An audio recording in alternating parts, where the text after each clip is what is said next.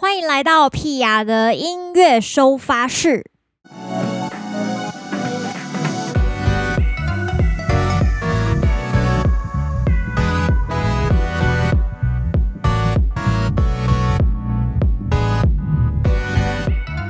今天是九月二十一，不知道大家记不记得这个日期？九二一。没错，就是九二一大地震，那个很恐怖的地震。然后，其实当时我人在南部，所以呃，好像没有想象中的就是摇得很大这样子。但是中部、北部就是非常的惨重。刚才早上，呃，因为我们昨天在台南演出嘛，演出完之后，今天早上呢，大概八点左右从台南出发，直接直奔台北回来录 Podcast。在这个过程中呢，在九点二十一分的时候就收到一个国家级警报，我想大家应该都有收到吧？他就写说，一百零九年国家防灾日演习，地震速报演练，临阵应变，趴下掩护稳住。那因为那时候就是我们人都在车上，就没有办法做这个 做这个呃临阵应变，趴下掩护稳住。对，其实地震真的蛮恐怖的，对啊，那个。其实我在南部的这几年，并没有真的感受到，呃，地震很恐怖这件事情。是一直到台北之后，到了台北生活之后，发现就是有一两次啊，就真的是，呃，也不能真的算是呃摇得很大。其实台北都很还好，可能就三四级这样子而已。但是因为我住在四楼，然后我又是住那种老房子。然后就哦，整个摇超级晃，这样子，我就觉得天哪，快死了，快死了，非常紧张。所以大家也是这几年开始，就是自己住在台北，才比较有对地震有一个感受这样子。但我们今天的主题跟地震没有关系，只是因为刚好今天是九二一，所以 带着大家一起对，就是默祷一下这样子。好，希望天佑台湾，好不好？接下来一切都会越来越好的。我们要正向思考。今天想要跟大家聊的这个叫做，我们今天也有关键字，叫做红布条背后的故事。什么是红布条？就是这一次呢，下南部演出去了高雄，我的家乡跟台南，就是呃我男友的家乡啊，好羞涩。对，总之呢，这趟南部行呢，就是我们有粉丝帮我们做了一个，帮我做了一个红布条写。狂贺出道十周年，呃，什么就是圣诞千秋这样，屁雅无备啊，圣诞千秋，对，觉得哦特别羞涩，就是居然讲成这个样子，我是神明吗？有够夸张，对，但是必须说，其实这个布条看到的时候。虽然就是非常惊喜，也觉得很荒谬，因为那个字体跟那个整个排版看起来真的太像挂在补习班外面那种 那种布条，但看到还是蛮开心的。然后也有非常多往事就是涌上心头这样子，所以想要跟大家，呃，虽然之前聊过北漂话题，但我今天想聊一些跟我的求学阶段跟音乐有关的一些内容，这样子从高雄到台北，想要跟大家聊聊这段时间，其实。我觉得我在南部，我在高雄念书，我是一直念到高三之后，大学才到新竹去念书。所以这段时间，我觉得南部的音乐资源还是真的蛮少的。因为我记得我大学之前，就是在大概高二、高三，我们都要考大学嘛，考学测，然后考基测，就是大家就一直在练习学测的题目啊，然后在准备模拟考啊，什么什么的。这个过程中。我记得，因为我很早就考上，我是推甄上的，然后没错，我是推甄上，就是我有去面试这样子，然后我的第一志愿就是交大管理科学系，然后我就上了这个科系，所以我之后就没有再就是认真的准备指考的部分，那那段时间有一点空白，所以就也做了一些事情，像是跟朋友去。呃，考机车驾照啊，或者是去打工啊，就是开始赚一些零用钱，这样子。想说到了大学可以拿这这笔自己存的零用钱去生活，就不用跟家里拿太多钱。然后那段时间，其实因为在课堂上也没什么事嘛，老师也不会硬逼考上的学生就是去念书什么的。所以呢，我就那时候想说，好，那我要来写歌。在那之前，我都没有写过任何的歌，我就是在学校有组一个。组一两个乐团，然后学校有表演的时候，我们才会凑在一起练习。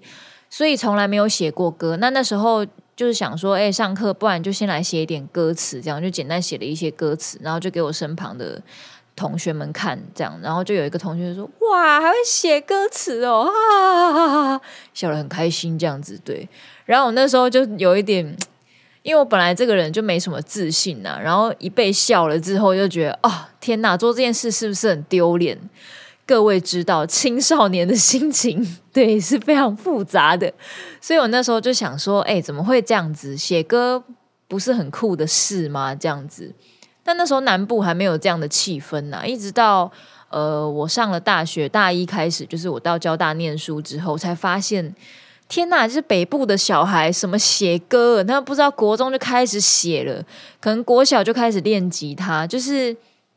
开始有一个很大的反差跟资源不分配的一个现象，也不能说资源分呃分配不均呐、应该是说就是风气不一样。对，就是南部的小孩就是没有这种学习音乐的风气，顶多小时候练练钢琴、练练手指这种感觉音感这样子而已。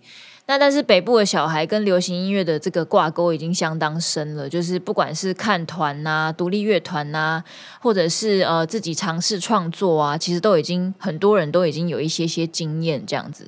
那包含可能有一些人高中的时候组团就开始演自己的创作歌曲了，这就是非常大的落差。所以这个也让我当时觉得我一定要去台北，我一定要去北部。呃，念书也好，就是去接触一下北部的空气，看看吸吸看是不是比较会写歌这样子。这是刚开始我想要到台北做音乐的一个契机，这也算是这个 这个红布条背后的一样小故事啊。那这次回到高雄演出，其实真的是蛮开心的，因为呃，上一次回到南部演专场，好像也有一阵子了，对。不是这么频繁的事情，因为今年的收入比较不稳定嘛。各位知道疫情这么的，就是对若即若离这样对，所以现在也很难，就是诶好好的撒钱办一些大活动，那就只能走一些比较小场的活动。所以呢，想说南部的巡回当然是不可或缺的啦。那今年当然就是我妹妹有当我的隐藏嘉宾，我们没有公布啦，因为。呃，当时也没有非常确定说，诶，有没有办法请到嘉宾这样子。那二来是刚刚好，我妹妹也是为了我，就是牺牲了她的花莲行。她本来要去花莲玩，然后想说，诶，姐姐的十周年一定要回来参与一下，所以就就是来来参加了，就回到高雄来参加我的十周年，跟我一起唱两首歌。老实说，非常感动啦。可是年纪大哦，真的是很容易掉泪，不想要在台上讲太多，怕扯一些太感性的哦，不小心又哭了，这是一发不可收拾。对，想当初那个去宜兰场唱成功的人，天哪，简直只唱了三分之一，有三分之二都在哭，真的觉得很抱歉。对，所以不管怎么样呢，呃，这次南部巡回就想说。不管怎样都要忍住，对，因为你知道，在自己家乡表演，那个情绪浓度一定是最高的，所以整个过程我都一直提醒自己：第一，不要看妈妈；第二，不要讲一些太感性，就是会触碰到太心里的话，这样子。那天当然也是有分享了很多啦，我觉得，因为那天我也有跟结束之后，演出结束之后，我有跟我的工作伙伴们大家讨论一下，诶。好像每一场 talking 也都会多少有一点不同，然后他也觉得说，哎，高雄场的这个 talking 其实蛮有趣的，就是也有一些不同的内容之外呢，也有一些属于高雄限定的内容啊，我觉得是蛮蛮好玩的。不过我现在是有一点忘记了啦，我这个人就是。其实我都是有准备，每一场呢，就是我要演出前，我都会稍微先想一下我哪些段落我要 talking，然后我大概想要跟大家分享的内容是什么。对，可是不会真的写了一个剧本，这种就是不会像脱口秀的演员这么的细腻这样子，因为毕竟我的内容是分享心情嘛，比较不是。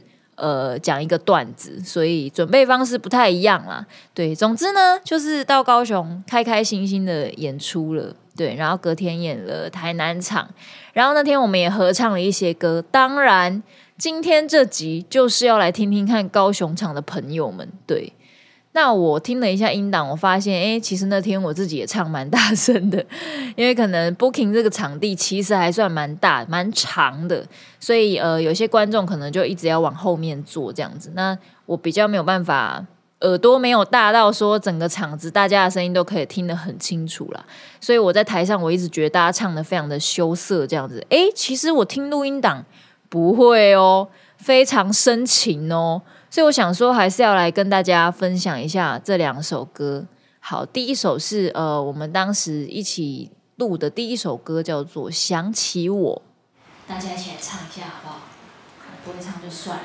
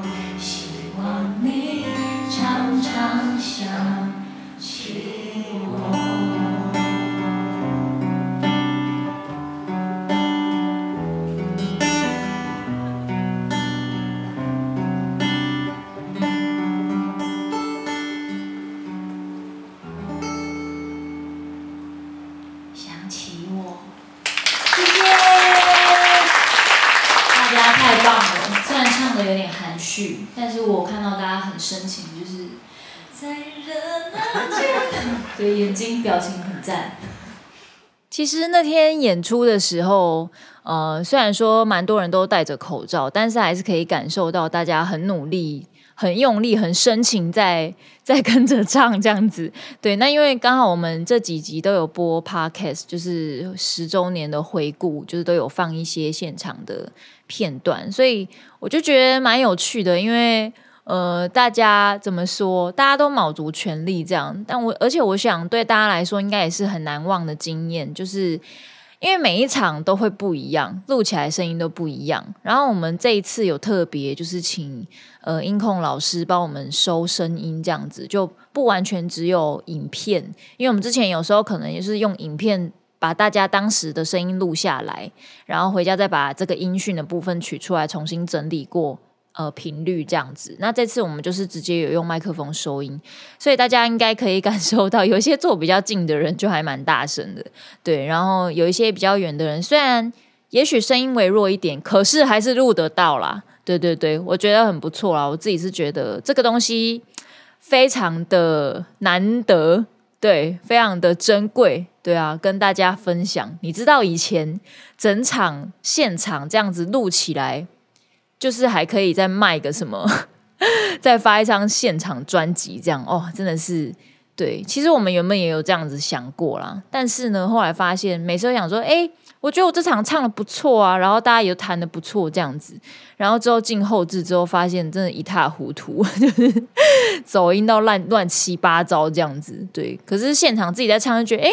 没有啊，蛮好听的啊，今天蛮好听的。我跟你说，那个就是音控太会控了，然后让你听到太清楚的声音，你就觉得哦，那天你零失误这样子。回家检查，哇，真的不行，真的是就是各种对，就是各种谬误百出啊。对，哎，可是没有办没有办法啦，这个现场能够唱到很好的，我目前为止听过最厉害的，也只有林忆莲，她真的让我觉得哇，我看他现场在跑步。都不会影响到他呼吸，真的有够夸张。其他人呢，就是厉害的歌手，当然也都还是有非常非常的多的。但是，其实真的唱歌不是件容易的事情啊，现场演出不是件容易的事情。不过很好玩啦，我们会继续加油，好不好？我们继续回到这个红布条背后的故事。好，红布条也是因为十周年的关系啦。那刚才跟大家聊到是求学阶段嘛。后来上了北部，当然也发生了蛮多事情的。那实际上开始做音乐，做自己的独立音乐呢，其实是因为我原本有签一个在台北的词曲公司，那他们就是签了很多作者，就是呃要写歌给别人唱，比方说写给徐佳莹唱啊，写给李玟唱啊，就类似这种就是卖歌的作者。其实到现在还是有非常非常多致力于写歌。就是给歌手唱的这些很专业的作者，我都非常的崇拜。那因为我一一开始的出发点就是想要当一个歌手，所以我就想说，我就是想要写歌给我自己唱，为什么我还要？就是汲汲营营于写歌给别人唱呢，所以那时候我就一直问我那一间词曲公司的老板，就是希望他可以把我签下来，然后可以有一些对于创作歌手的一些培训啊，或什么的。但是他就说公司其实对我没有什么想法这样子，所以不会对我做任何的规划。然后后来又跟别的公司聊过，又发现说，哎，其实别的公司有对我有兴趣的，可是因为我已经有词取约了，那我原本的公司也没有打算要放手的意思，对，就是没有要理我这样子。然后我那个时候合约是七年，七年，各位就是 断送了我的七年的对唱片。唱片机会就是没有办法进唱片公司这样子，所以我就没办法跟别人合作，别的公司合作，所以我就想说，那我也不能够等啊，我总不能等七年后再来想办法跟唱片公司谈发片吧，我都人老珠黄了，所以我就想说，好，那我就要开始做自己想要做的音乐。那时候刚好身边也蛮多朋友都在做独立音乐的，才慢慢踏上这条路。那除了做音乐之外，其实也有一些就是呃别的老师啊，或是一些同业，就是给了一些机会，比方说去演唱某某主题曲的一些插曲啊，或是合作的歌曲啊。然后我曾经在一间非常老牌的录音室发生过一个故事，这也是 红布条背后的故事。对，我还记得，我跟一个当时蛮知名的女歌手，她不是创作型的，她就是买歌给她唱，然后她是一个 A B C 这样子。对，然后一到就是那个老师就跟大家介绍我是谁，这样，哎，这位是 P 啊，这样子，然后还有。然后大家当然都知道他是谁，所以就没有要介绍的意思。我就跟大家说：“哎，大家好，我是屁啊。”这样，他然后老师就说：“哎，你在这边休息一下，吃一下便当。那我们等一下吃饱休息一下，等一下就换你唱，因为同时有很多人都有去那个地方试唱这样子。”然后我就坐在那边吃便当，然后那个女歌手又再问了我一次，说：“哎，你是叫什么啊？你是叫屁啊？哦，这样，我就说：哦，对，我叫屁啊，P I A 这样。然后他就跟我说。你的名字这样不太行诶，他应该不是这样用词啦，我不太记得。但是总之就是说很不 OK，我觉得你可以换一个啊，你可以叫什么 Bella，Bella 比较好听这样。然后他旁边就围绕着一群女生，我也不确定他们是工作人员还是他的朋友，就开始附和，就说对啊对啊，干嘛叫什么屁呀，叫贝拉怎样怎样。然后我就顿时有一种回到国中的时候，就是 被一群女生霸凌的那种感觉。对，我就想说。奇怪嘞啊！我就我就叫屁呀，是不行你。但是因为小时候比较没那么有自信啊，所以虽然心里面这样想，但是我就是表面上不会去反抗的人。我就笑一笑，就是没有说什么，就继续吃我的便当。哎呀，所以这个部分叫做录音室的霸凌经验。各位，我今天爆了一个料，好好，可是我没有说是谁啦。总之呢，类似这样的事情也是层出不穷的，但是这种事情也不太好跟大家多做分享，对，就讲一两个就好了。那其实红布条背后的故事有很多有很有趣的啦，像呃那个时候我还在组团的时候，两人组，我们有去大家河滨公园接了一个商演，那那个时候好像叫做帆船祭吧。那我记得当时的活动都是由我自己经手，我自己处理，就自己当自己的经纪人这样子。诶，那时候还有一个帮手啦，对。然后总之呢，就是我跟当时的团员就去演出。那大家知道，大家河滨公园是一个非常空旷的地方，它有一个有一些地方是桥下。然后果不其然，我们表演的地方就在桥下。那那个风大到一个，就是谱架跟麦克风架都要被吹走的状态。然后因为我们两个人都头发都是。中长发这样没有到很长，但是是可以绑起来的长度，所以呢，就哦，整个把头发都绑起来这样，不然真的是削薄，就是没有办法 控制自己的头发。然后当时我们就呃，谱架跟麦克风架都非常的就是岌岌可危这样子，因为风实在太大了，所以我整个演唱了大概四十分钟的时间，我都是用我的脚踩着谱架跟麦克风架底下的脚这样子，才不会让他们飞走。然后我记得当时台下呢只有一个观众，他们大概摆了五十张椅子左右，还是更多，我也忘记了。但是只有一个人来，然后那一个人看起来也是过路客，就是诶，这边好像有活动，不然我来这里走走看看这样子。然后那一场结束之后呢，我们下午还有一场在 Simple Market，就是在那个四四南村，就是市集嘛，简单市集这样，然后。我们就去附近，那时候跑去大直的一间，反正路边看到的一间那种沙龙店洗头，想说休息一下，大概还有三个小时的时间要休息，回家有点浪费时间，就跑去洗头，就直接在人家沙龙店里面睡觉，睡睡着这样，太累了，对。然后下午直接启程到简单市集去演出，发现那个观众也在台下，刚才只有一个的那个观众没有错。然后后来我们就跟他认识了，就发现他是一个摄影师，这样子，对，就觉得诶，蛮有趣的啦。就因为这样子就而结缘，这样他就想说啊，早上才刚看过，怎么下午又看到了？对，这也是红布条背后的故事。红布条背后的故事，简直就是可以像瓜吉的新资料夹一样，直接开一个新 title，直接来一点，呃，每次都可以讲很多不同的故事。再来讲一个，我觉得这个也蛮没有到有没有到很有趣啊，可是就是对我来说有算是一种回忆。那个时候也是两人团的时候，然后我记得那时候 ATT for Fun 就 ATT 才刚开，然后开没多久吧，印象中还是它上面的展演空间刚开没多久。总之那个时候好像他们要办一个那种就是 ATT 开幕的那个展演空间开幕的一个活动，他们就邀请了萧敬腾去那边演出。那可是萧敬腾的演唱会之前，他们需要一个暖场团体。不知道为什么就问到我们这里来，大概唱二十分钟还是半小时，有点忘记，好像是半小时。对，那那时候我们也是两人团，然后我们就 直接真的就杀进去表演这样。那后来有听一些工作人员就是耳闻呐，就是听别人就是流传的，就说刚刚那个开场嘉宾不太会互动，不太会跟观众互动。不过唱的还蛮好听的，我就印象很深刻，因为那个时候我们也没有太多经验，大概是二零一一一二年左右发生的事情，对，应该是一一年哦，所以你看我一零年才刚开始做，然后一年多后就帮萧敬腾开场，然后我还记得萧敬腾那个时候刚上台的第一句话就是台北，然后底下的人就疯掉。这样子对，就是非常有趣。然后我就想说，哦天哪，这个才叫做互动。对对对，一直到现在比较知道要怎么样跟大家这样子做了。但是我大部分的场都还是比较不会这样。台北，对对对，呃，希望未来还有更多机会可以让我喊这些地名，比方说台南，但是。我发现去台南呢，因为我现在已经是台南媳妇，我不能说台南，我要说我大台南，对，要加上“大”这个字才比较有霸气。我大台南，呵呵对，这是很多余。今天这个内容很丰富，我们等下再来听一首是高雄场大家大合唱的歌曲，你们猜猜看是什么歌呢？没有错，就是有你的日常。想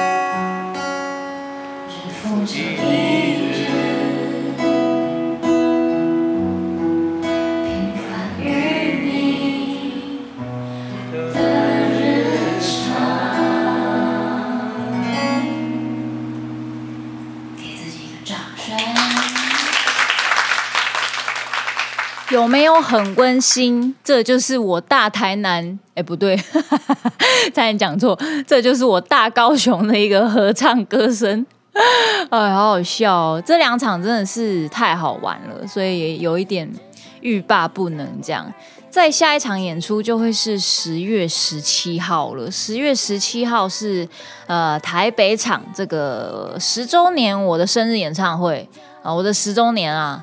十周年真的是发生很多事，刚刚跟大家讲的这个红布条背后的故事，其实还有非常非常的多，真的是讲不完呐、改天再跟大家好好的分享，因为这集居然不小心就这样，哎呀，突破了三十分钟，我感到有一点不好意思，场控有点太那个太弱。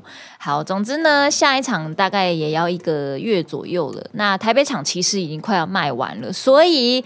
北部的朋友们，赶快！你如果还没有买票的人，还没发薪水的，先跟朋友、亲人借一下好吗？手刀买下去，对，不要再让自己后悔了。只剩下一点点票券喽。那下个礼拜就要来跟大家分享我大台南美妙的歌声了。各位，下礼拜见哦，拜拜。